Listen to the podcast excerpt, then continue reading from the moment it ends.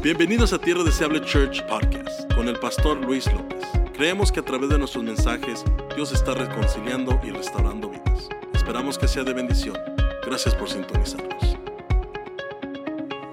Y este mensaje que hemos estado manejando, titulado Yo me rindo, diga usted, yo me rindo, diga que está a tu lado, yo me rindo, es lo que Dios ha puesto en nuestro corazón compartir. No es un mensaje que escogemos al azar y a ver qué se me ocurre predicar. No, esto es lo que Dios quiere para su pueblo. Creo yo que Dios está buscando un pueblo genuinamente rendido a Él. rendirnos a Dios, lo quiero repetir esta mañana, no es lo mismo creer en Dios que rendirnos a Dios. No es lo mismo creer en Dios que vivir una vida totalmente rendida a Él. Y, y como pastores, o al menos te comparto en mi persona, no aprovecha de mucho si vengo un domingo y le pongo pausa al mensaje cuando salgo de acá, vivo mi vida normal y ya el domingo otra vez retomo esto del mensaje de rendimiento. Así no funciona. La palabra de Dios no es algo que ponemos en pausa. La palabra de Dios es algo que se vive día a día, día a día. Es por eso que yo oro cada vez que termino el mensaje y digo, Señor, que recordemos este mensaje y que arda nuestro corazón al recordarlo. ¿Sí? Y es lo que ha estado sucediendo en mi vida que Dios me está hablando acerca del rendimiento, de cómo el, el, cuerpo de Cristo tiene que ser un cuerpo rendido ante Él. Evangélicos rendidos a Él verdaderamente. No solamente que creamos lo que creamos, sino que vivamos de acuerdo a nuestras creencias. Que vivamos una vida rendida totalmente al Señor y la semana pasada, los que estuvieron acá, les voy a recordar, los que no visitan nuestro podcast y ahí está todo grabado. La semana pasada estuvimos hablando acerca de Naamán, conocido también como Naamán el leproso, un general del ejército sirio que por afuera en lo exterior se veía un hombre muy realizado, de mucha jerarquía, pero por dentro se estaba pudriendo con la lepra por dentro y debajo de aquella armadura impresionante, la lepra le estaba comiendo, le estaba pudriendo todo su ser. Y esta historia es fascinante porque pudimos aprender tres cosas que nos impiden vivir una vida totalmente rendida a Dios. En el caso de Naamán, la Biblia dice que él estaba a punto de recibir su sanidad, aquella sanidad por la cual oró, quizás ayunó, aquella sanidad por la cual tanto se esforzó en querer, estaba a punto de recibirla. El hombre de Dios, el profeta Eliseo le dice, zambúyete siete veces en las aguas del río Jordán y la lepra se te será quitada. Pero aprendimos la semana pasada que hubo tres motivos por los cuales Naamán estuvo a punto de perderse la sanidad de su vida. Hubo tres motivos por los cuales Naamán estuvo a punto de perderse la bendición más grande de su vida.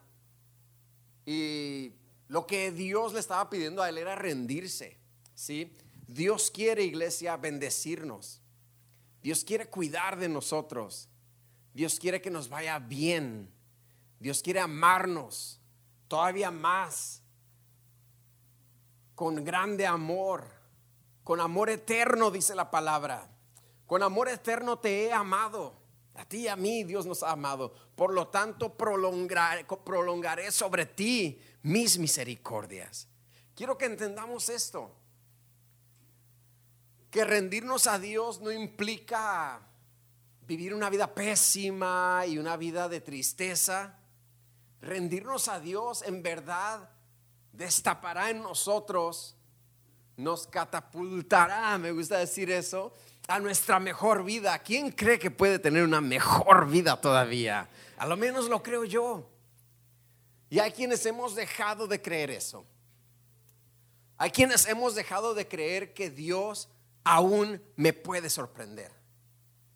Pero ¿cómo Dios me va a sorprender, Pastor Luis? Si yo he estado en el Evangelio 27 años. Y es precisamente por ese pensamiento que la vida se torna apática, que la vida se torna sin sabor, que mi relación con Dios se torna en piloto automático. Piloto automático. Venía yo de una conferencia en Texas hace dos semanas a 30 y cuántos pies de altura, 39 mil pies de altura. Y abro los ojos y veo al piloto del avión platicando con una de las aromosas azafatas y dije, métase, métase para adentro, ¿qué hace acá afuera? Vamos acá a tantas millas por hora, hasta 39 mil pies, métase para allá, a trabajar. Pero la cosa es que los aviones tienen esa función de piloto automático, que simplemente van. Y hay muchos cristianos que hemos caído en ese piloto automático, que simplemente vamos a donde nos lleve el viento. Pensamos que Dios ya no me puede sorprender. ¿Qué me va a sorprender Dios? Yo ya lo sé todo. Y sabes, en ocasiones es bueno no saber todo de Dios. Diga a alguien, qué bueno que no sé todo de Dios. No es para hacernos sentirnos ignorantes, sino eso nos debe causar emoción. Qué bueno que no sé todo de Dios, porque Dios tiene más para mí. Dios aún me puede sorprender. ¿No te emociona eso? de que Dios aún te puede sorprender. Alguien acá prepárese, se lo digo proféticamente, porque Dios está a punto de sorprenderte. Dios está a punto de hacer cosas en tu vida que nunca imaginaste hacer. Dios es experto en darnos bendiciones cosas que ojo no vio ni oído oyó, cosas que no han subido jamás a la mente del hombre. Hay alguien acá que crea, Señor, yo quiero lo que ni me he imaginado. Lo dije en el primer servicio cuando me casé, cuando yo y mi esposa nos casamos, empezaron a desencadenarse bendiciones una tras otra, tras otra. Se lo digo a los muchachos cuando se van a casar. Hay bendiciones, come on, you date to get married, come on, date with purpose. Amén. Si, está de novios es para casarse. FYI. Pero le digo yo a los muchachos, mira, hay bendiciones en el espíritu.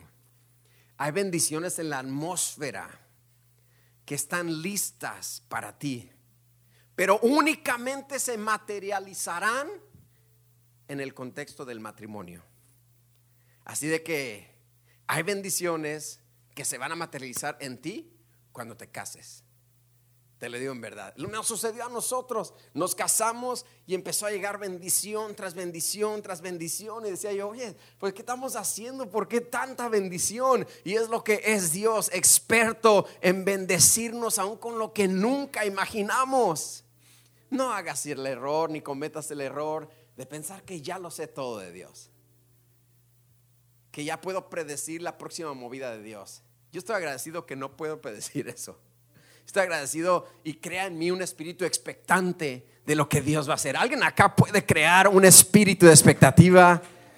Dile al que está a tu lado, pon atención, presta atención porque Dios está a punto de hacer algo nuevo en ti, algo nuevo en tu familia, algo nuevo en nuestra iglesia, algo nuevo hace Dios.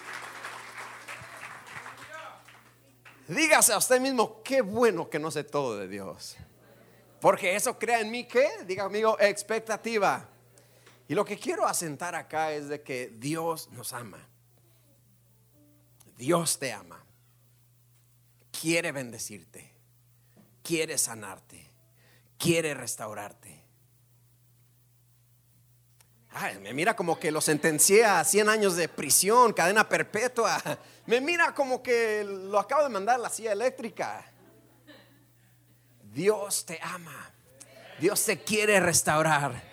Dios te quiere levantar. Dios te quiere reconstruir. Come on, somebody. Alguien diga amén. Pero todo esto que Dios quiere hacer en nosotros está al otro lado del rendimiento. Al otro lado de rendirle nuestra vida total a Dios. Dios quería sanar a Naamán el leproso, pero le era necesario primero rendirse a Dios. Tres factores que le estaban privando de hacer eso eran sus imaginaciones. Recuerdan, dijo, yo me imaginé que el varón de Dios iba a salir, me iba a saludar, iba a poner su mano sobre mí, iba a hablar en lenguas y todo el show. Y no pasó.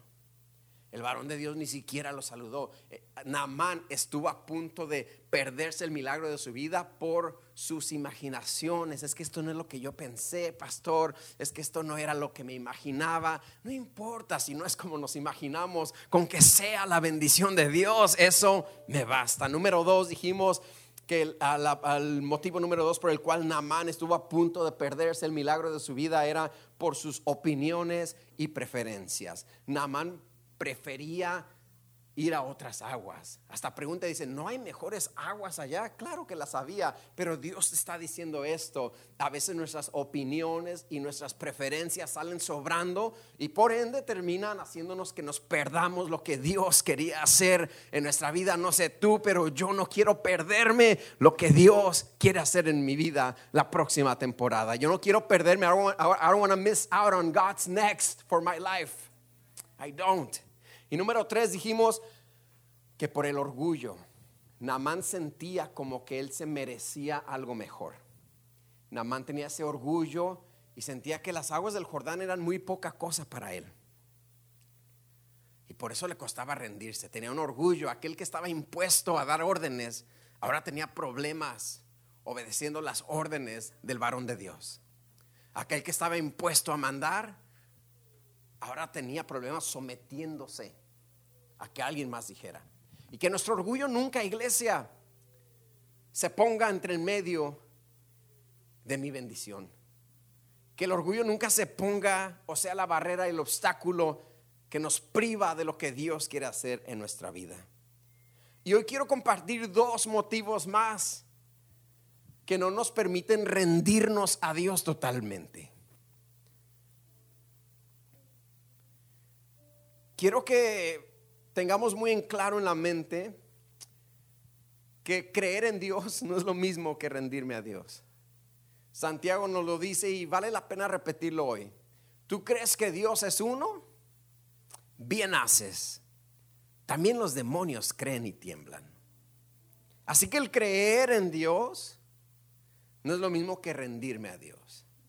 Así que el llamarme cristiano no es lo mismo rendirnos a Dios.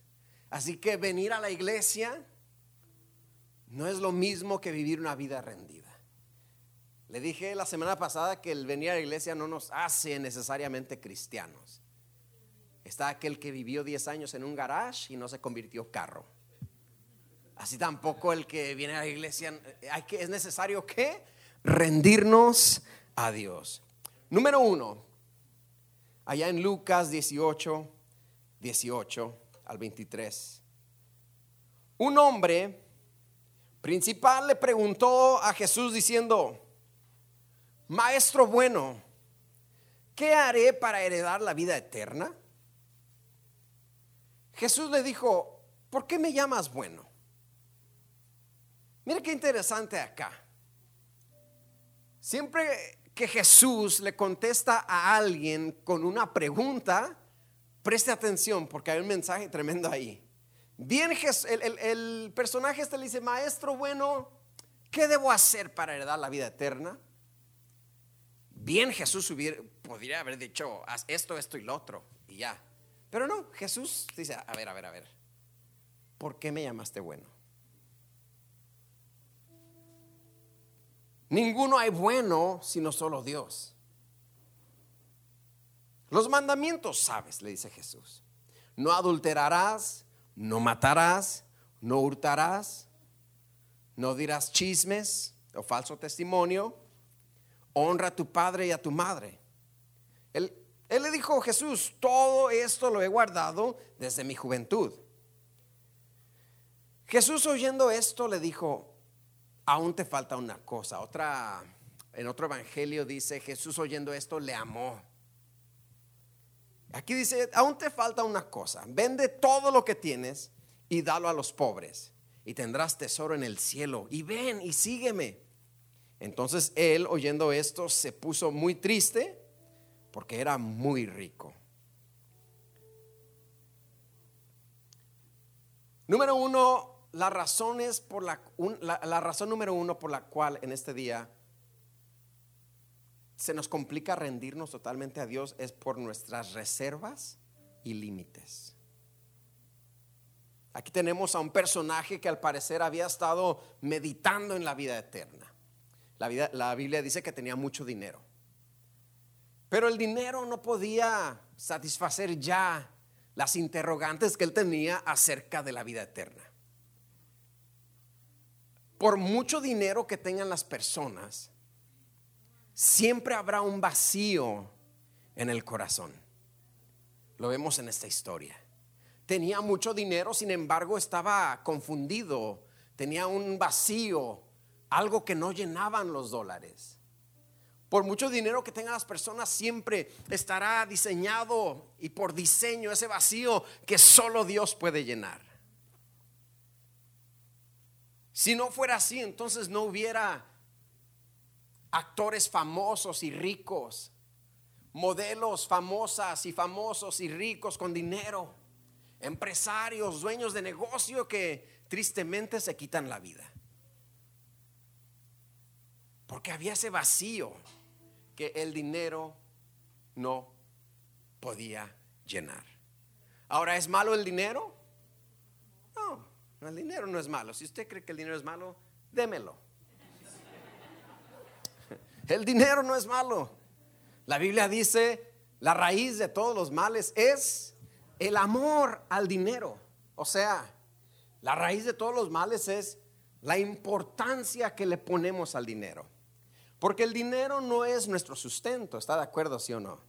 Nuestro sustento viene de Jehová. Mi Dios pues suplirá a quién? Mi Dios. ¿Quién? Mi Dios pues suplirá todo lo que me falta conforme a sus riquezas en gloria en Cristo Jesús. Está hoy en día la crisis de los contenedores en los puertos. Alguno dijo, la Navidad ha sido arruinada porque no va a haber Christmas shopping. Well, not for me because I celebrate Jesus, not Christmas shopping. No para mí porque yo celebro a Cristo, no las compras. Nuestro sustento no viene de los contenedores, ni de los dólares. El, dinero, el dólar, es solamente la moneda, el papel con el que se comercia. Pero mi sustento, mi sustento, viene de Jehová, no del dinero. Le basta a Dios tocar nuestra salud por un segundo para ver si es cierto que el dinero era nuestro sustento. Dice la palabra de Dios, cuando hagas riquezas, ¿cuántos quieren hacer riquezas? Dígame, no es malo hacer riquezas. Ay, pues ya no sé qué decir. no, sí. Cuando hagas riquezas, no olvides quién fue quien te dio el poder para hacerlas. Cuando te vaya bien, cuando levantes tu empresa, tu negocio, no olvides quién. Diga conmigo, ¿quién? ¿Quién te da la salud? ¿Quién te da oxígeno? ¿Quién te da fuerzas para que el cuerpo funcione? Para que nuestro cuerpo esté coordinado. De repente pensamos, no, yo soy con el sudor de mi frente, pastor. Pero ¿quién te dio la salud? ¿Quién te prestó la salud? ¿De quién viene el sustento? ¿Del dinero o de Dios? De Dios. El personaje de esta historia no entendía eso. Dice que se fue triste porque tenía mucho dinero. Y creo yo que hoy en día Vivimos en una sociedad similar. Este hombre tenía mucho dinero, pero tenía muchos vacíos.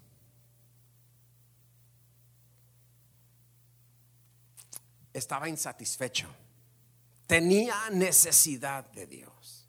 No sé si estaba en problemado con el IRS de aquellos tiempos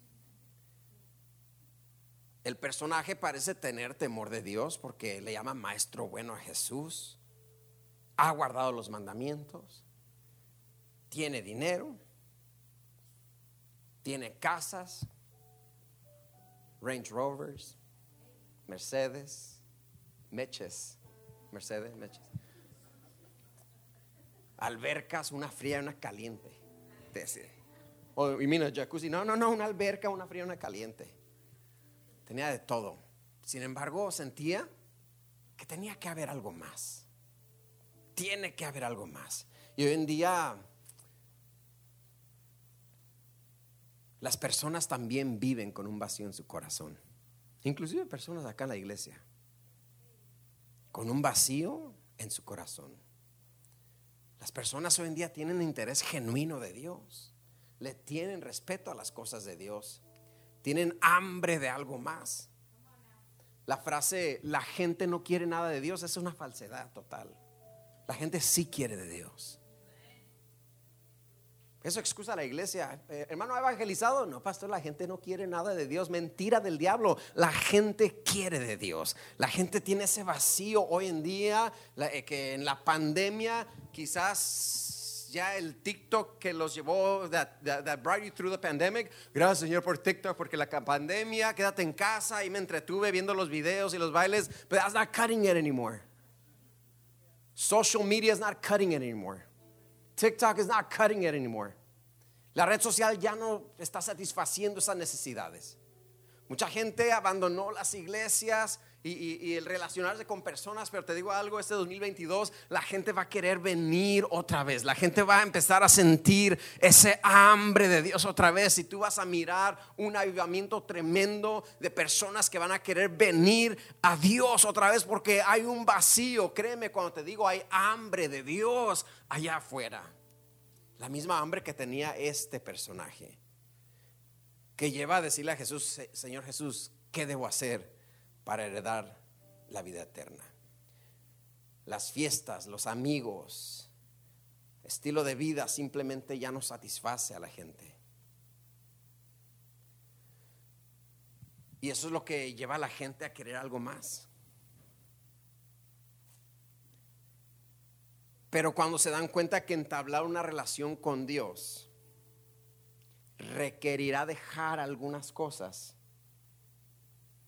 prefieren mejor seguir en su, en su mundo vacío. Cuando se dan cuenta que entablar una relación con Dios requiere rendir mi vida a Dios, la gente prefiere seguir viviendo su vida insípida y sin sabor. Sí quiero de Dios, pero no quiero dejar esto. Lo mismo pasa con personas ya en la iglesia que si bien se han acercado a Dios, han dado el paso inicial, pero no se atreven a entrar más profundo. No se atreven a dar más pasos. Por el temor a que Dios invada 100% lo que hasta hoy han estado reservando. El temor de que Dios invada 100% lo que hasta hoy está en la categoría de intocable. Lo que hasta hoy está en la categoría de off limits for God. Esto no se toca, Señor. Esto sucedía con el joven rico, el personaje de esta historia. Tenía hambre de Dios, quería más de Dios. pero tenía reservas. Su dinero. Su dinero. No permitiría que Jesús tocara su dinero.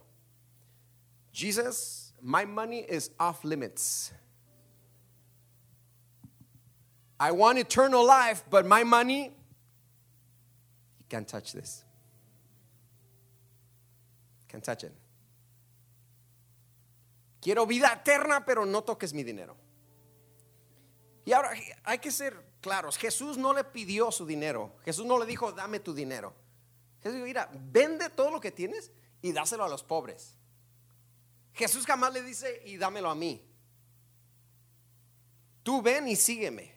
Jesús lo quería a él. Jesús quería un discípulo, no dólares.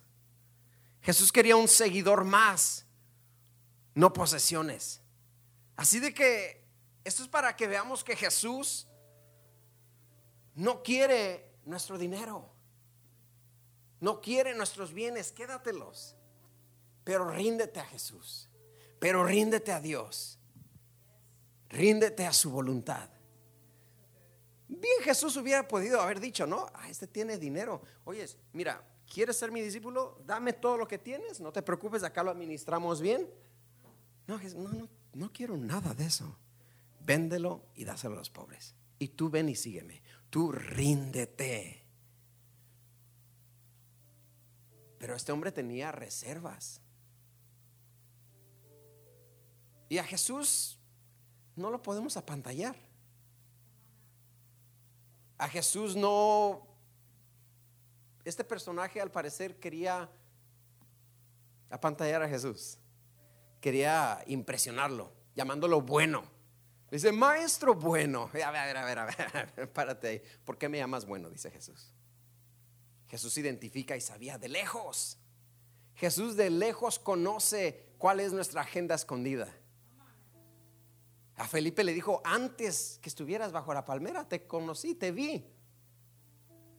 O sea que a Dios no le podemos esconder nada.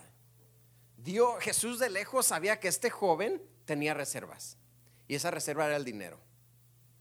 Ese era su Señor, ese, era su Dios. Y Jesús dice, tengo que tumbar ese Dios de tu corazón. Tengo que, quitar ese trono de tu corazón. Ese es el total rendimiento del cual te estoy hablando. Le dice, los mandamientos los he guardado desde mi juventud. He sido cristiano toda la vida. He hecho escuela dominical, he sido ujier, músico, corista, he limpiado los baños, he predicado. ¿Qué más he hecho? El talento. He hecho el talento, hacía pozole para todos los hermanos. Cosa increíble. He hecho estacionamiento. ¿Qué más he hecho? Tesorero, tesorera líder de jóvenes, y Jesús le dice, párale, te hace falta una cosa, te hace falta rendirte. Bien has hecho todo eso, pero el dinero tiene el trono de tu corazón. Así que vende todo lo que tienes, dalo a los pobres, tú ven y sígueme. A Jesús no lo podemos engañar. Jesús sabe qué hay en nuestros corazones que tenemos que rendirlo a Dios, pero ya. Que tenemos que dárselo a Dios, pero ya. Jesús de lejos sabía a la mexicana. ¿Se lo digo o no? Jesús ya sabía de cuál pata cojeaba. Al verlo, ya sé cuál pata cojeas. Jesús ya sabe cuál es tu problema. Jesús ya sabe de cuál pata manqueamos. y eso es precisamente lo que tenemos que rendir ante Dios. No podemos tener reservas. A Jesús no lo podemos engañar. ¿Cuáles son, pregunto, las cosas en nuestras vidas off limits for God? ¿Qué es aquello que no estamos dispuestos a rendir? Señor, te amo, pero no te metas con mi dinero. Señor, te seguiré, pero no te metas con mis comodidades. Señor, te acepto, pero no te metas con mis planes. Señor, yo te amo, pero no te metas con mi tiempo, no te metas con mi familia, no te metas con mis amistades, esas no me las tocas. Señor, te amo, pero no te metas con mis gustos, no te metas con mis tradiciones. O sea, Señor, esta es tu casa, pero no me toques los muebles. Déjame el sillón donde está, déjame, no me toques nada. Pero es tu casa, Señor. Y el Señor dice, es que no, es que si va a ser mi casa, si tú le has abierto las puertas de tu casa a Dios, Él va a venir y va a sacar tu old furniture y te va a poner nuevos muebles. Y todas las cosas pasaron, las cosas viejas pasaron, los muebles viejos pasaron. He aquí, son hechos nuevos. If you invited Jesus to move into your heart, He's going to move in with His furniture, with His will. Si invitaste a Cristo a que entre en tu corazón, Él se va a mudar, pero con sus muebles, con su voluntad. Así que los tuyos van para afuera, mijo. Pero todavía lo estoy pagando con Ashley Furniture. Siga pagando, pero van para afuera. Pero todavía le debo la canasta. ¿Se acuerdan de la canasta? ¿Alguien sabe? En la FAMSA. Yo, come on, I'm going old school on you right now. Síguelos pagando, mijo, pero yo me muevo con mis muebles, con mi voluntad. ¿Le estamos dando la casa a Dios, sí o no? Entonces es sin reservas. There's nothing off limits. ¿Quién? ¿Quién nos vendió la idea que podemos condicionar a Dios? Que podemos ponerle condiciones. Entonces nosotros seríamos Dios entonces. ¿Quién nos engañó? Si a Dios le place, y no es para asustarte ni nada, pero si a Dios le place, Él cambia tus planes en minutos, sin pedirnos permiso. Como que pensamos que Dios nos tiene que pedir permiso a nosotros, siendo Él el creador, siendo Él quien nos formó en el vientre de nuestra madre, siendo Él quien nos miró antes que te pusiese en el vientre de tu madre, te conocí. Y de repente acá, a los 27 añitos de edad, no Señor, tú me tienes que pedir permiso a mí. ¿Quién te engañó? ¿Quién nos engañó a pensar que a Dios lo podemos condicionar? No nos tiene que pedir permiso. Sin embargo, es misericordioso. Sin embargo, hay libre albedrío. Sin embargo, nos permite escoger.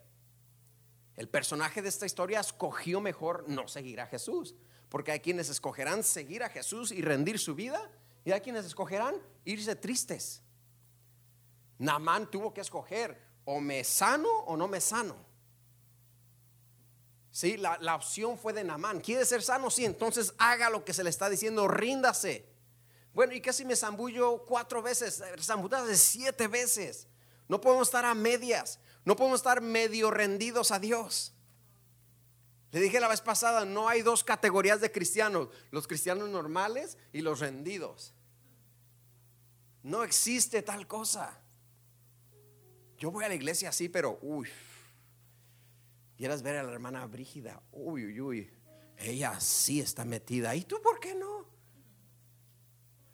Ella sí, eh. Cuidado. ¿Y los demás qué? ¿Quién nos dijo que hay dos categorías? Hay una categoría, o soy o no soy, o soy frío o soy caliente, pero no hay categorías, o estoy rendido a Dios totalmente o no lo estoy.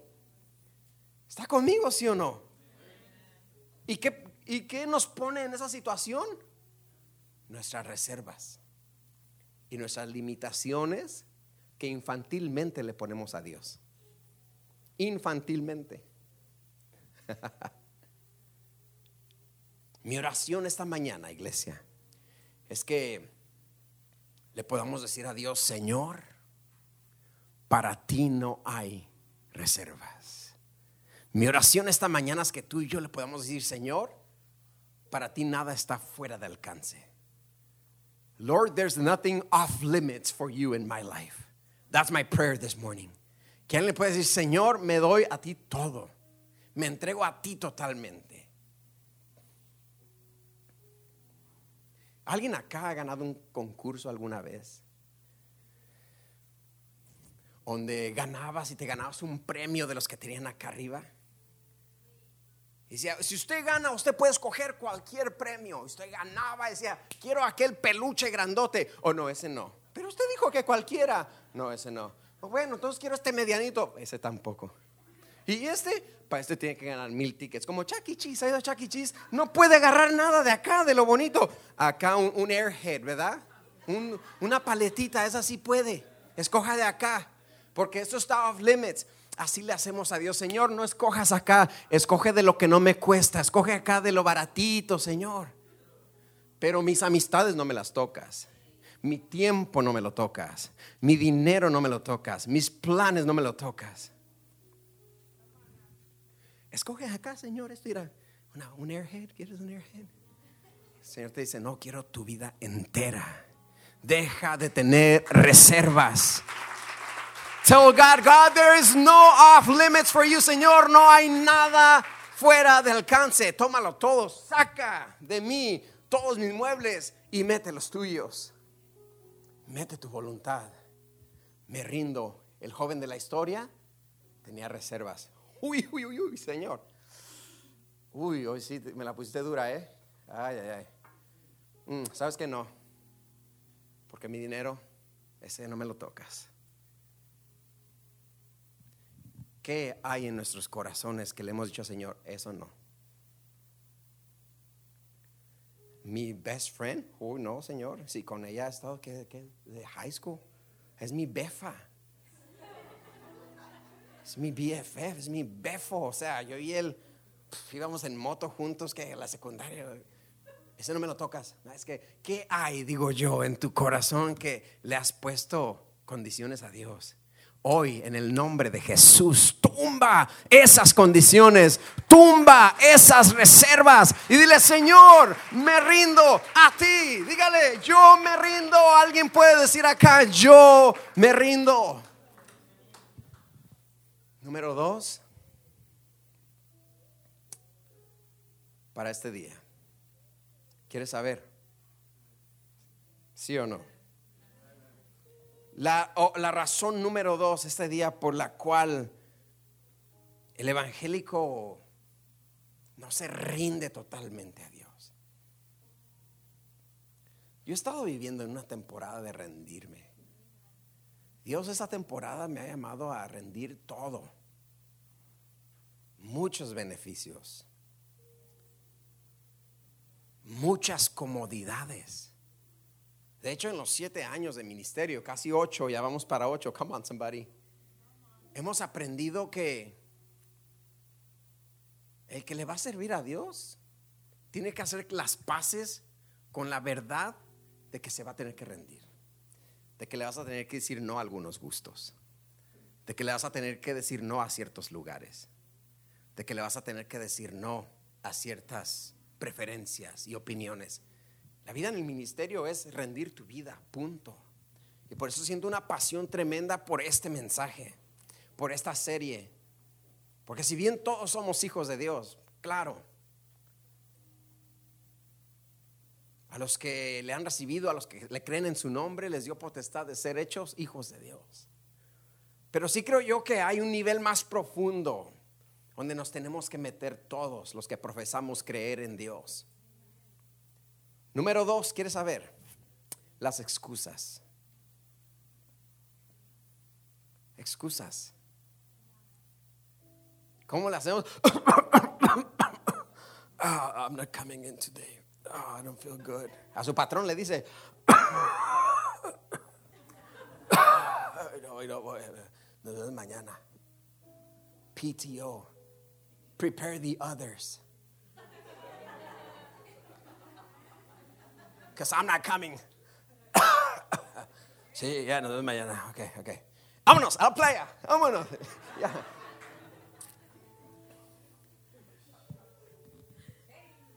Come on, somebody. ¿Se fue la multitud o no? Ah, era güey. En la playa. Bien a gusto. Está bien. Si tiene PTO, está bien. Prepare the others. ¿ah? Las excusas. Lucas 14, 15 al 20 dice, oyendo esto, uno de los que estaban sentados con él a la mesa le dijo, bienaventurado el que coma pan en el reino de Dios. Entonces Jesús le dijo, un hombre hizo una gran cena y convidó a muchos. Y a la hora de la cena envió a su siervo a decir a los convidados, a los invitados, vengan que ya está todo preparado.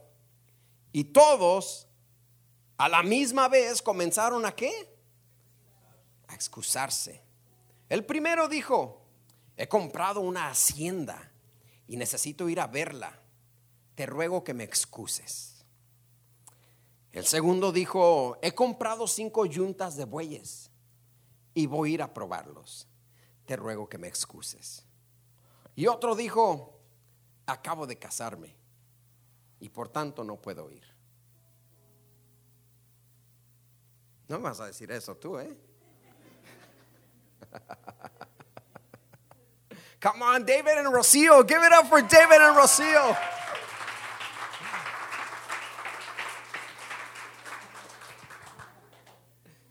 Acabo de casarme, por lo tanto no puedo ir. Todos se excusaron. ¿Cuál ha sido la excusa más grande que has dado? Una mentira que hasta tú te la creíste.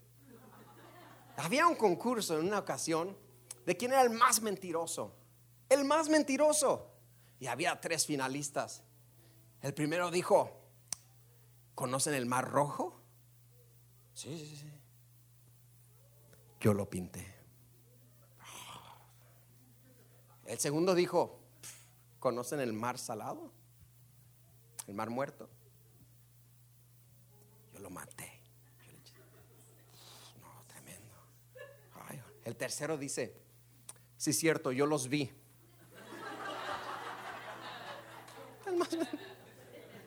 Está el más mentiroso. Yo los vi. ¿Qué? ¿Cuál ha sido la mentira más grande que has dicho? Que hasta tú te la crees. Ay. Alguien desengáñeme que me engañé. Ahora, el primero dice, he comprado una hacienda, he comprado un campo y necesito ir a verlo. Necesito ir a verlo. Te ruego que me excuses. Una excusa fría. Como si no pudiese ir a ver su campo otro día. Alega él mismo que es una necesidad. Dice, necesito ir a ver el campo. Cuando verdaderamente lo que tiene es falta de voluntad. Pero él la disfrazó de una necesidad. Se inventó una necesidad. Necesito. Hermana, ¿y por qué no vino? Necesitaba lavar, pastor. El domingo a las nueve. No podía ir otro día. No podía hacerlo en otra ocasión. No, necesitaba. El domingo a las nueve y a las once. Sí, pastor, algo dinámico sucede en esa hora, me he dado cuenta. Necesitabas. O simplemente no quería. Varón, y a usted no lo he visto. ¿Qué pasó el domingo? Necesitaba cambiarle las brecas al carro. El domingo. Las nueve y a las once. Esa hora se inventó una necesidad. Simplemente no quería. Pero necesitaba. Mire qué cosa. Se fue la multitud a casa. Es que, disculpe que no le predique de, y Moisés abrió el mar y los israelitas pasaron. La multitud se emociona, pero a este nivel de mi vida y ministerio, yo ya no quiero emocionar a nadie. Mejor prefiero decirle la verdad. Dejémonos de excusas, excusas frías, baratas, irresponsables. No predico para sacar aplausos. Predico porque Dios me usa como su instrumento para decirle a su pueblo, despierta, ríndete a Dios, déjate de inventar necesidades. Es que necesitaba necesitaba ir a la Costco. La Costco la cierran a las 8 hoy, ¿no? De repente nadie sabe. A las 5 hoy, a las 6. Pero no podía este hombre ir a ver su hacienda otro día. Lo vamos a torcer en su mentira. Le voy a decir por qué. Porque en la antigüedad los países orientales, esta cena era la más importante del día. Era tipo 6, 5, 7 de la noche. O sea, para que éste fuera a ver sus campos en oscuridad, cuando ya estaba oscuro, ¿qué iba a ver? No iba a ver nada, era una excusa simplemente fría y barata. Alegaba para sí mismo que necesitaba, cuando podía haber hecho otro día, otro rato, otra hora. El segundo dice, he comprado una yunta de bueyes, cinco yuntas de bueyes, y voy a probarlos. ¿Cuál es el problema ahí? ¿Cómo compró cinco yuntas de bueyes sin probarlas primero? Es como que usted compra un carro nuevo. Pastor, ahorita vengo corriendito que compré un carro, voy a ir a, I'm gonna go test driving. Like, whoa, whoa, whoa. You bought a car without test driving it? ¿Te compraste un carro sin probarlo antes? Sí, ya, ya, ya tengo hasta el pink slip, me dieron. ¿Y no has ido a manejarlo? Lo mismo acá es de, compré cinco yuntas de bueyes, la misma hora, estaba a punto de oscurecer y se le ocurrió que quería ir a probarlos. El primero alegaba una necesidad, este alega una inconveniencia, crea una inconveniencia, porque dice acá, el otro dijo, he comprado cinco yuntas de bueyes y voy a probarlos, o sea, este ya iba en camino a probarlos. Y sería una inconveniencia ir a tu cena, sería una inconveniencia deshacer mis planes para ir a tu cena. O sea, yo ya voy en camino para acá. Él ya había sido invitado. Dice, y, y, le dijo a su siervo, ve y dile a los invitados. Ya le habían invitado desde antes, ya le habían dicho. Ya había acordado venir a la cena. Pero de repente va de camino a probar sus bueyes y sería una inconveniencia cambiar de planes. Eso crea una inconveniencia.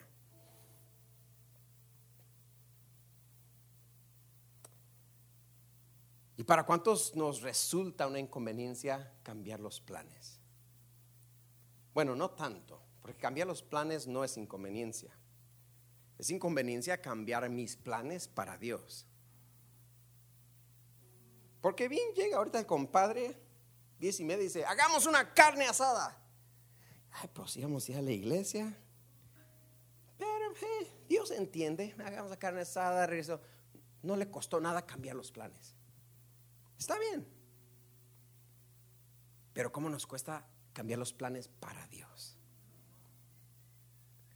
En esa nota, mi papá lo que hacía era esto. Nosotros teníamos servicio a las 5 de la tarde en aquellos tiempos. Y yo lo veía. No le miento, mire, acá estoy, de acá arriba. Si eso le da más valor a mi historia. No le miento. Tenemos servicios a las 5 de la tarde. Y un tío mío llegaba, que ahora es cristiano, antes no era. Y llegaba como, Nacho, vamos a una carne asada y vamos a una carne asada. Y llega con sodas y todo. Él ya había ido a su iglesia católica en la mañana. Llegó a hacer carne asada, llegaba. Y mi papá, no le miento, decía, uy, uy, uy. Nosotros tenemos servicio a las 5. Mira, quédate aquí, estás en casa, si quieres preparar la carne, yo regreso en dos horas y media y nos, y nos ponemos a comer. Lo dejaba ahí. Con su carne y con sus sodas. Mejor no, nos vamos al servicio, regresamos y ya estaba la carnita lista. Pero lo dejaba ahí. Y nosotros, vámonos a la iglesia. Y nos íbamos a la iglesia. Dirá usted, ay, qué mala, qué mala educación. Qué majadería le hizo a su tío. Pero qué majadería le hacemos a Dios. Ok, vamos a seguir ay, me están viendo muy duro acá. Dios guarde que yo ofenda a mi compadre. Dios guarde que ofendas a Dios con tus excusas. Dios guarde que ofendamos a Dios. O nos vamos a rendir a Dios o no.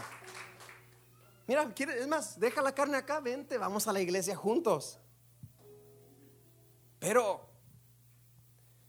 creó una excusa. El primero creó una necesidad falsa. El otro creó una inconveniencia falsa. Y el tercero, ¿qué dice? acabo de casarme y no puedo ir. Este es más frío y más grosero, ¿eh? Los otros tan siquiera dijeron, te ruego que me excuses. Este así nomás dijo, no puedo ir. Ahora, los otros dos, obviamente no podía traer su hacienda a la cena. Eso se la vamos a pasar. ¿Será que debe pasar? Se la pasamos. El otro no podía traer sus bueyes a la cena se la pasamos. Pero el tercero, ese podía traer a su mujer a la cena y los dos hubieran sido más que bienvenidos. La podía traer. Tráete al compadre. Uy, uy, uy, uy. No, compadre, mejor mire, vámonos a la iglesia juntos y saliendito hacemos la carne asada. ¿Qué le parece?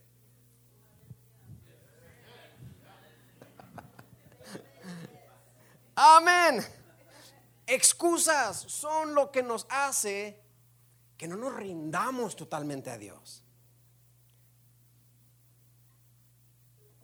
Ahora, el que se había casado, en Deuteronomio 24 está la ley acerca de los recién casados.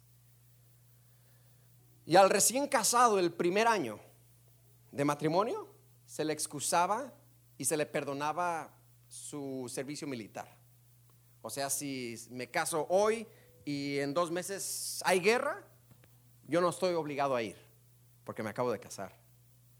Tampoco, también se les excusaba de hacer trabajo duro y de involucrarse en negocios ah, demandantes.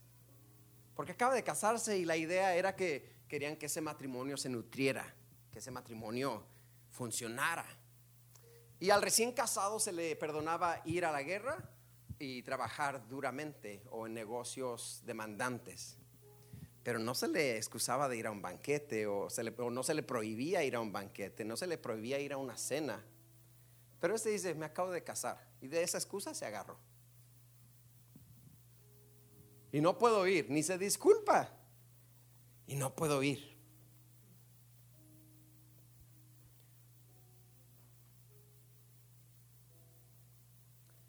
Lo que nos detiene a muchos de rendirnos a Dios.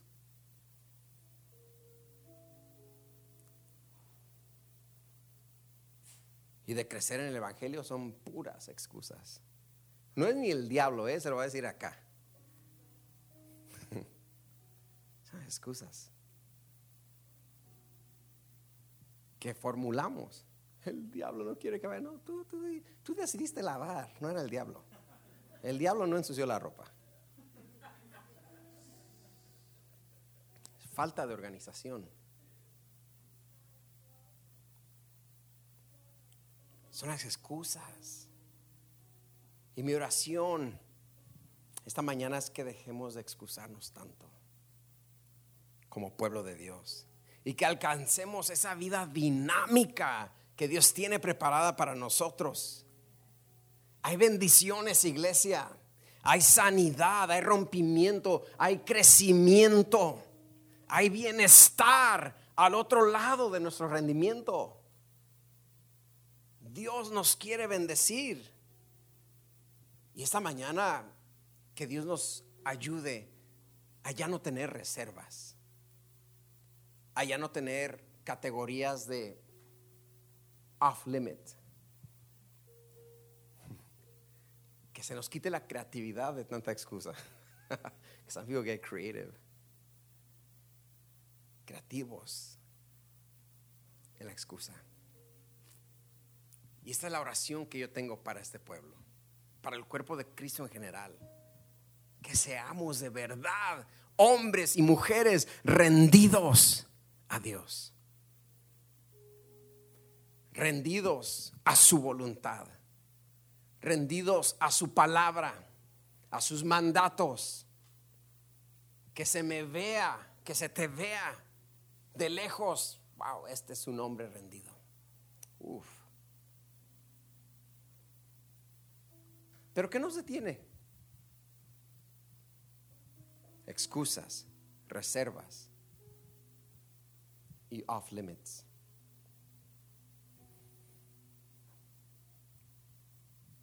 Y tenemos que vivir una vida rendida. Ahora, este mensaje lo puedes captar y decir, amén, pastor, esto es espiritual, esto está tremendo, me rindo a ti, Señor, aleluya. Pero ahorita lo quiero bajar a lo práctico. Porque creo yo que todos entendemos su contenido espiritual. Pero ahora bajemos a lo práctico. Cuando Dios requiere de nuestro tiempo. Cuando Dios requiere de mi entrega total. Cuando de hecho Hay empresas que te ofrecen un trabajo y usualmente son 40 horas a la semana, de 8 a 5, de 6 a 2 y media, o de 5 de la mañana a 1 y media de la tarde. Poncho dentro y poncho afuera. Pero hay trabajos, hay empresas que te ofrecerán un trabajo de on-call. Te vamos a dar tal salario, pero tienes que estar disponible 24/7. Y dices, ay, híjoles, el salario está bueno. Uf. Pero eso implica que en cuanto te suene el teléfono, aunque estés en el baby shower, ay, me voy porque me llamaron, tengo que ir a trabajar. ¿O no?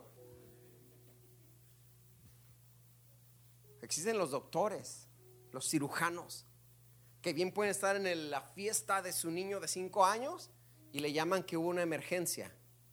Ok, mijos, familia, los quiero, happy birthday to you, me voy. Y va y hace una operación. Porque está rendido totalmente a su oficio. Porque está rendido totalmente a salvar vidas que en cuanto se aparezca una emergencia, ese doctor se va y atiende esa emergencia. Es un nivel tremendo de rendimiento, una entrega total. Ese nivel de rendimiento tiene que estar en nosotros. Señor, lo que digas, en cuanto digas, como digas, donde digas. Amén o no amén. Hermano, hubo que me cierre la iglesia ahorita.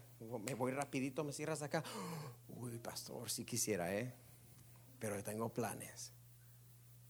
Esto es lo práctico. Estamos dispuestos a cambiar los planes. Uy, pastor, yo iba, ¿qué son? No, yo, yo tenía, yo tenía una cita de, de comer lonche con mi amigo. Sí, pero ¿cómo que me cierres la iglesia? Jessica, ¿me la cierras? Sí, pastor, no se preocupe. Hey, voy dos horas atrasada. Ahí llego, hay que posponerlo. Estamos dispuestos a improvisar nuestros planes para Dios, ¿sí o no? Vienen tres jóvenes, ocupo que vayas y los recojas. ¿Puedes ir ahorita por ellos? Amén, pastor. Algo. Eso es lo práctico. Hermana, ¿cómo que me ponga acá unas sillas, unas mesas, una oración y queremos que haya mesas acá? Amen. Yes, pastor, I'll do it. Sí, pastor, lo hacemos. ¿Por qué? Porque mi vida está rendida a Dios. No a mí, a Dios. Esa es la manera práctica. Eso es rendir. Así se mira el rendimiento. I'm on call for you, God. Is anybody on call for God right now? Así tiene que ser. A mí me ha tocado dejar mi cama a las 3 de la mañana e ir a atender algún asunto de algún hermano acá. Porque yo decidí, mi esposa y yo y mi familia, eso ya lo tenemos resuelto. De que nos vamos a dar por Dios. De que me voy a desgastar por Dios. De que voy a dar mi energía por Dios de que voy a dar mis fuerzas por Dios, de que voy a dar mi juventud por Dios, de que me voy a estresar por Dios.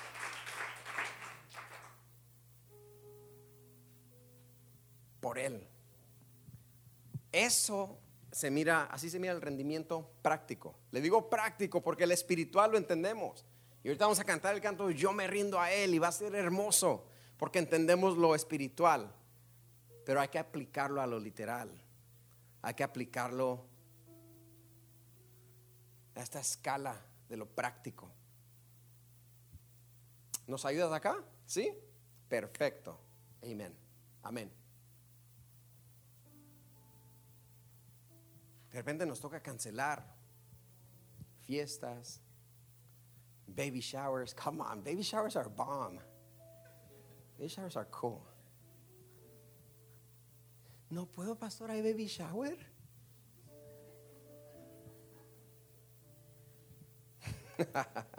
Eso es, mi gente, el rendimiento práctico. Estar disponible para Dios 24/7. Estar disponible lo que sea, como sea, cuando sea, lo que quiera.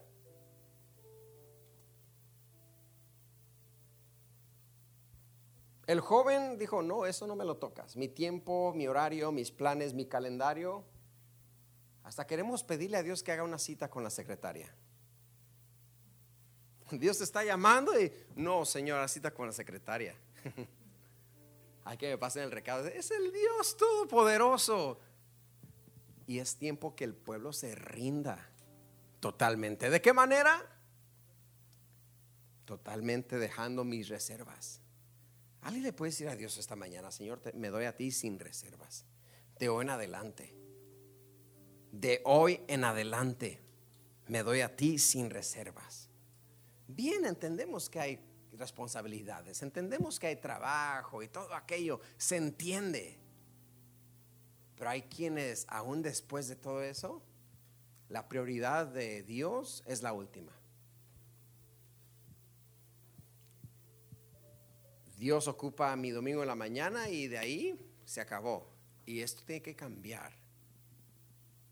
Y esta mañana me saca para recibir. ¿Está creciendo o no? ¿Está recibiendo sí o no? Esto es lo que tiene que estar predicándosele al pueblo de Dios. Un pueblo rendido a su voluntad. Si un doctor se puede rendir a su oficio, creo que yo también me puedo rendir al llamado de Dios. De servirle de rendirme. Nothing's off limits. Dígale a Dios este, este momento, ahí donde está sentado, diga, Señor, nothing's off limits. Nada, nada, nada, nada, nada, nada está fuera del límite. Tócalo todo. Cámbialo todo. Lo que tú sabes es secreto que has guardado dentro de tu corazón Señor, ese secreto que he guardado dentro de mi corazón, ni siquiera eso está fuera de tu límite. Tómalo, cámbialo, transfórmalo. Excusa tras excusa, tras excusa, tras excusa. Señor, perdóname. Alguien dígale, Señor, perdóname. No más excusas. Me rindo a ti. ¿Por qué? El apóstol Pablo dice, por sus misericordias. Hermanos míos, por las misericordias de Dios, ofrezcan sus cuerpos, ofrezcan su vida como un sacrificio vivo. ¿Por qué? Por las misericordias de Dios. No sé si para ti, pero para mí Dios ha sido más que bueno. Dios ha sido muy misericordioso conmigo. Dios me ha sorprendido de una manera tremenda. Y por eso dice Pablo, por eso lo que Dios ya hizo, ríndete. Y ya rendido, verás lo que Dios hará. Alguien diga, yo me rindo. Like this, is a revival preaching right now. Like I'm going to surrender to God right now. Voy a rendirme totalmente. Póngase de pie. Gracias por acompañarnos hoy. Oramos que haya sido motivado y edificado. Para más información, visita nuestra página web tdcchurch.org. Que Dios te bendiga.